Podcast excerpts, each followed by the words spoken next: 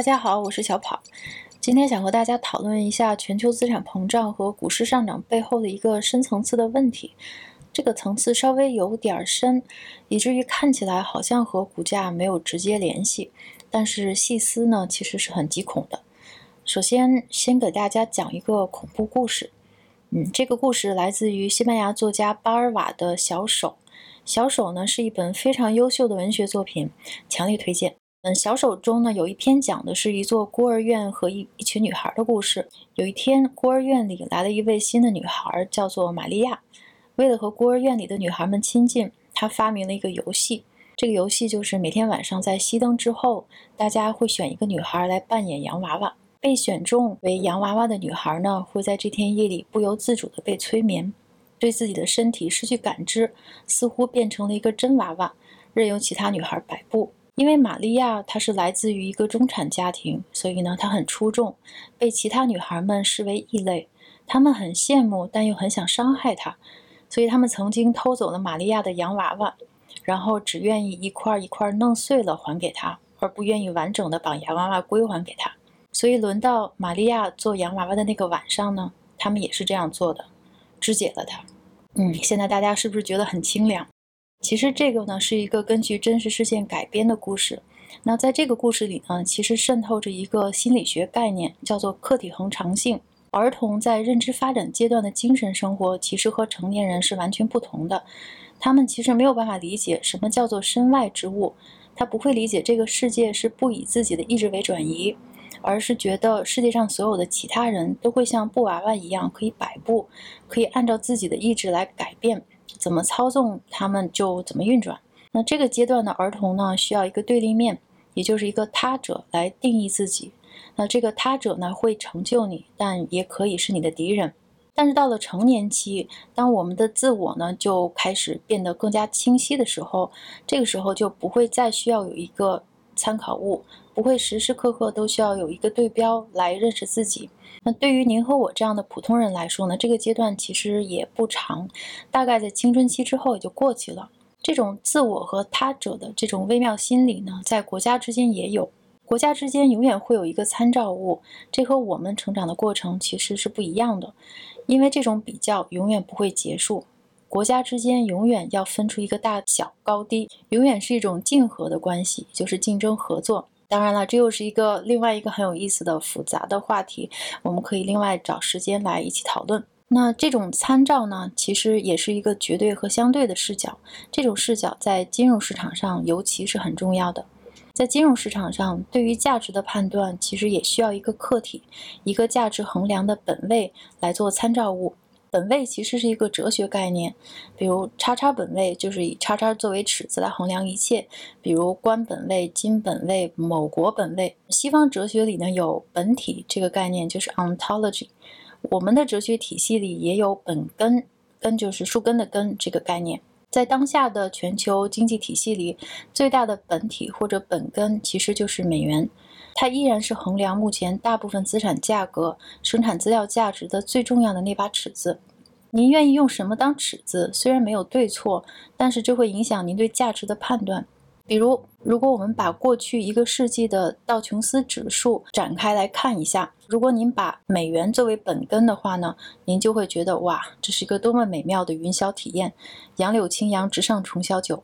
一直在涨，但是如果您换一个角度，用黄金作为本体、作为本根，再来看同样一张走势图，感觉就是几乎完全改变。这个用黄金来衡量的走势呢，大家可以看到，几乎是一条横线，几乎完全没变。我们看到的名义股价的荣景盛世，其实都是因为美元这个本体的通胀才实现的。那现在呢，突然间觉得整个人都不好了，所以美元这把尺子为什么会变得这么诡异呢？原因是无解的债务和史诗级的放水要不能停，其实已经让美元变成了一把极度危险的、极诡异的尺子。这把尺子就像哆啦 A 梦的自欺欺人尺，它会随着联储的史诗级水位上下浮动，让您永远都感觉不到通胀的存在。为什么美元会变成一把自欺欺人尺呢？这要说到现在的世界上的一个很无解的问题，就是美元短缺。国际清算银行 BIS 估算短缺的量呢，有大概十三万亿美元之巨。那意思就是全球有十三万亿以美元计价的债务是流窜在美国以外，也就是大量在美国之外运营的公司的收入来源呢是其他货币，比如说墨西哥的比索，但支持运营和流动性的债务呢是美元。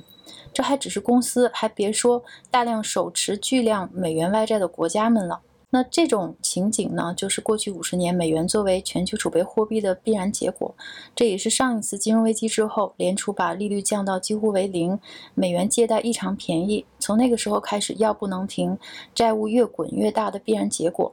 所以，如果遇到债务到期或者是流动性突然收紧的时候呢，这些债务人就需要在海外拼命的去找美元来还债。如果这个时候美元的流动性不足，大家没有办法在短时间内找到足够的美元去还债，那么悲剧就会来了。据史料记载，每次美元突然间跳涨，就一定会出现上面这种悲剧事件，就一定会有人遭殃。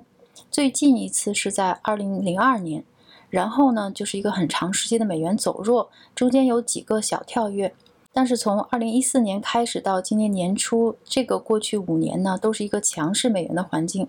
强势美元再加上全球经济放缓，大家找不到生产力的突破口，公司和国家手持大量的美元债，但是收入没有办法跟上债务膨胀的速度，再加上2020年这一场突如其来的疫情，所以反正结果就是紧上加紧，一塌糊涂。那如果这些国家和公司找不到美元，那该怎么办呢？其实还有其他的办法，因为他们的手里还有其他的美元资产，比如美股。Treasury 美债，还有美国的公司债、美国的地产等等，大不了急了眼呢，就就会全部都卖掉。所以在三月份连月熔断的那一段时间，我们就看到了很多公司和国家突然间发现自己处于非常严重的美元短缺的状态，于是火速大量的卖掉美元资产，导致流通中的美元更少，更少就更紧，于是一个恶性循环就出现了。这个美债和美元的资产大量被砸锅卖铁似的卖掉还债的结果呢，就是利率会上升，而利率上升是现在的联储最不愿意看到的情景。利率上升会给市场一个通货膨胀的预期，这个预期又会自我实现，这个呢对美国的经济冲击是比全球疫情会更加严重的。这就是为什么三月市场连夜熔断之后，我们看到的是联储把像这个字母汤一样的货币政策工具一件一件的拿出来。他们唯一的目的呢，就是要稳定美债市场。太多的外国公司、机构和国家要卖掉美元资产。美国国内的一些对冲基金因为杠杆爆掉了，也是美元美债的净卖方。所以大家在几天之内一口气就卖掉了千亿美元的美债。这种情景在历史上呢，只有在美元强势跳涨的时候才会发生。所以在这种强大的卖压之下，美债市场眼看着就要崩。字母汤的货币工具呢，显然是不够用的。所以，为了稳定美债市场，联储呢每周，当时他每每个礼拜都要买进千亿的美元的美债。到现在为止，已经把整个美债市场全部都买了一遍。这当然不是办法，你总不能自己买自己的债，这样继续买下去。所以，联储开始想其他的办法，比如和其他国家做货币互换，把美元给他们，换一些欧元、日元、韩元在手里。那意思就是兄弟们帮帮忙，就不要在公开市场上继续卖美债了，这很难看的。联储就像宫崎骏老师动画片《千与千寻》里的那个黑色的大幽灵，他一直吞，一直吞，试图把全世界还不起的美元债务或资产全都吞到自己的肚子里。所有这一切都是为了避免自己在公开市场上被售卖，这种感觉很难受，而且这种后果很严重。所以那段时间的联储呢，不仅变成了最后的借款人，他也实际上变成了唯一的借款人。到这里呢，大家可能会有一个问题：既然联储可以无限印钱，那就干脆一次印到底，把所有的债买下来，不就一劳永逸了吗？这个当然可以操作，但是美元从此就会变成垃圾。因为在这种操作下，一个金玉其外、基本面已经非常糟糕的、被严重高估的美元严重贬值就是唯一的结果，而贬值的另一面就是恶性通胀。再往后，情景就非常恐怖了。那该怎么办呢？其实，美国的唯一参照物只有上世纪四十年代，上一次美国债务对 GDP 比率如此之高是在二战期间。那当时的联储做了什么呢？他们强制管理收益率曲线，买下大量的财政部发的债务。但是这一次和上次一样吗？上次是为了战争，但是仗打完了也就完了。而现在的债务，养老金、全民医疗等等等等，这是一个永远还不完的庞氏债，并没有解。如果回到二三十年前，联储的表里还有空间的时候，美国还有周期性的贸易盈余可以覆盖掉一部分赤字，但是现在是赤字滚赤字，其实是完全没有喘息余地的。那在这种长期美元贬值的预期下，拿美债其实就相当于拿了一个长期的美元。如果美元如此严重高估，那我为什么要拿一个三十年的美元，挣百分之一二的利率，但同时要承受一个也许毫无边际的通胀呢？谁会这么做呢？这个时候，如果您碰巧又想起了达里奥老师的长期债务周期理论，他说，在一个长债务周期的末端，货币一定会贬值，不管是主动的还是被动的，不管你愿意还不愿意。所以千言万语，天空飘来一句话：美元真的有点悬。当然了，这个悬。究竟什么时候会真的实现？时点我们是完全不确定的。我现在又想起来，一九七一年，欧洲的很多财政部长，他们当时呢在质疑美国货币政策是否在输出通胀的时候，当时的美国财政部长康纳利老师呢讲了一句世界名言，他说：“美元是我们的货币，但问题是你们自己的。It's our currency, but your problem。”如果现在的鲍威尔老师再说出这句话，恐怕全世界都要怼回去。It's your dollar and your problem，所以你自己的孩子要自己抱。那么现在问题来了，这和全球的资产膨胀、股市上涨有什么关系呢？如果大家读了上一篇的我写的全球的放水接力赛，就可以再按照这个逻辑展开分析一下。如果联储在这种情况下不可能停止印钱，但又不想死得这么快，该怎么办呢？他当然是需要队友们接棒，至少可以在短时间内喘口气。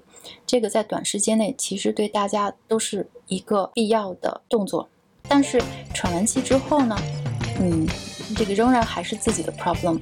今天就跟大家分享这么多，我们下次再见。